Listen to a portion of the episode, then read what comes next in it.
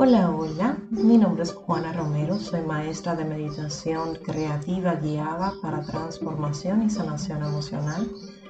Y me dedico a acompañar a hombres y mujeres a transformar sus vidas, a encontrar su propia voz y reclamar su lugar en el mundo. Lo hago a través de mis programas Reto Renacer, Reto de Meditación de 30 días, el taller vivencial Soy Universo y el programa 1 a 1 de Chakra Healing en este día quisiera hablarte en cuanto al valor que se requiere para cambiar nuestras vidas. Si te cuento directamente de mi historia, el valor que se ha requerido para cambiar mi vida ha venido ligado al autoconocimiento, a la autovaloración. He ido aprendiendo a medida que pasan los años que nuestro mundo interior es el que se refleja en nuestro mundo exterior. Que esas cosas que vemos que nos molestan o que nos gustan en nuestro mundo exterior no son más que un reflejo de nuestra propia alma. Y al entender esta gran verdad, es una verdad universal de hecho, empecé a enfocarme más en lo que estaba cultivando dentro de mi propia alma. Empecé a enfocarme más en valorar lo que existía debajo de mi propia piel en la persona que soy cuando me quedo a solas, en la persona que soy cuando nadie puede escuchar mis pensamientos. Empecé a prestar más atención a cuáles eran esos pensamientos, a cuáles eran esas emociones. Descubrí dentro de esta persona que no me estaba amando, que no era un ser que yo conocía a plenitud, que alguna vez le conocí, pero le había olvidado empecé a darme cuenta de cuán largo camino necesitaba recorrer para recuperar mi amor propio. Empecé a darme cuenta de que no podía amar con autenticidad a nadie, ni a mi pareja, ni a mis hijos, ni a mis amigos, ni a mis hermanas, ni a mi familia. No podía amar con autenticidad a otras personas porque yo no me estaba amando primero. Y en esto empecé a aprender en cuanto a la diferencia entre amor propio y ego. Yéndome más profundo en esta relación entre amor propio y ego, me percaté de que toda mi vida lo había confundido, de que toda mi vida había pensado que ponerme a mí primero era ser egoísta. Había pensado que pensar en mí primero era ser egoísta, que amarme a mí primero definitivamente no iba acorde a mis principios cristianos o a lo que se me había enseñado en mi casa.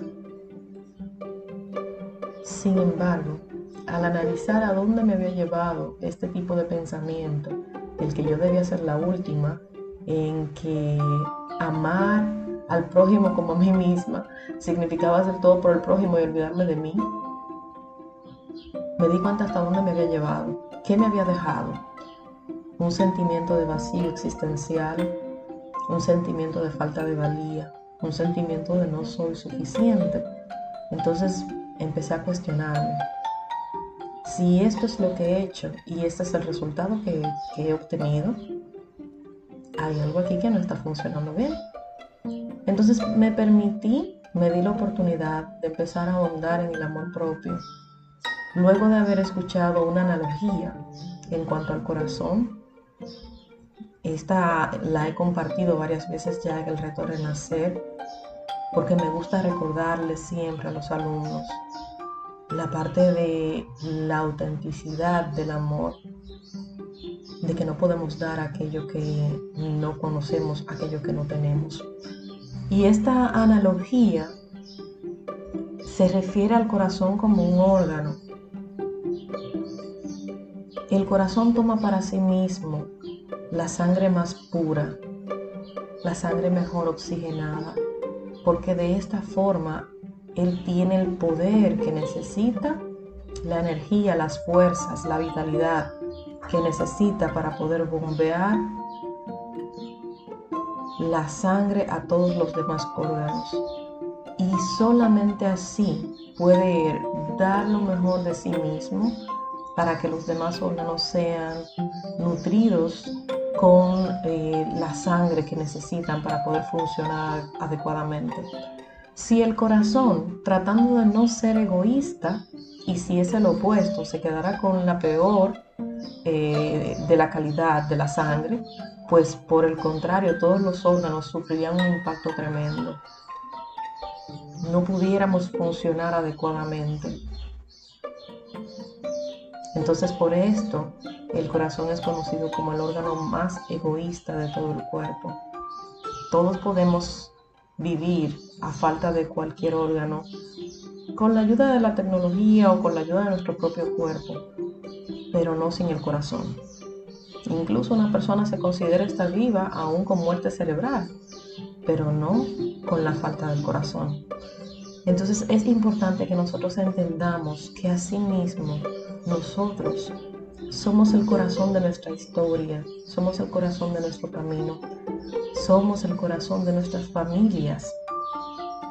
Si mamá no está emocionalmente en paz, no está feliz, no puede traspasar felicidad y paz al resto de su familia.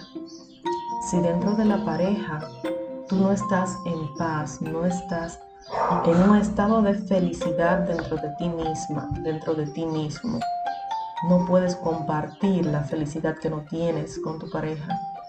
Y ten pendiente que ni tu pareja, ni nada, ni nadie puede hacerte feliz tú puedes compartir la felicidad que tú ya tienes dentro con otras personas, mas no eres capaz de recibir una inyección de felicidad desde el exterior.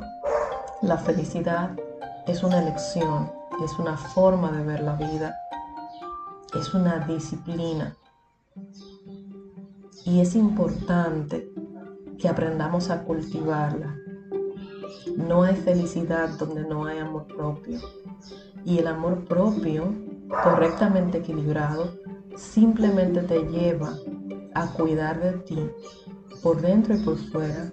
Simplemente te lleva a valorar la persona que tú eres, a ser compasiva con la persona que habita dentro de tu ser.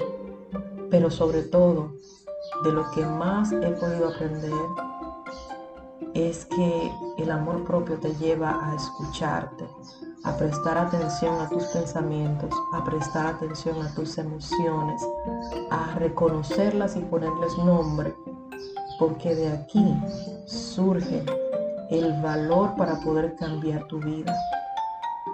Tú no puedes cambiar aquello que no reconoces. Si quieres hacer cambios importantes y sostenibles en tu vida, lo primero es que reconozcas qué es eso que necesitas sanar, que reconozcas dónde necesitas crecer y por último, que tomes la decisión de transformarte, que tomes la decisión de hacer un cambio en tu vida de forma consciente, de forma activa, como dirían por ahí, de forma intencional. Y te puedo decir que estos cambios funcionan mucho mejor cuando los haces desde el amor, no desde la decepción, no desde la ira, no desde la falta o la carencia de la autocompasión. Si quieres hacer cambios en tu vida que te saquen una sonrisa en los labios, hazlo desde el amor. Elige amarte primero y luego todo lo demás caerá en su justo lugar, en su justo momento. Primero elige amarte y luego serás capaz de amar con autenticidad a todas las personas que son importantes en tu vida y todas aquellas que tu alma llegue a tocar. Gracias por escucharme. Mi nombre es Juana Romero y me puedes encontrar en mis redes sociales como arroba Juana Romero M de meditación en Instagram y en YouTube. Bendiciones.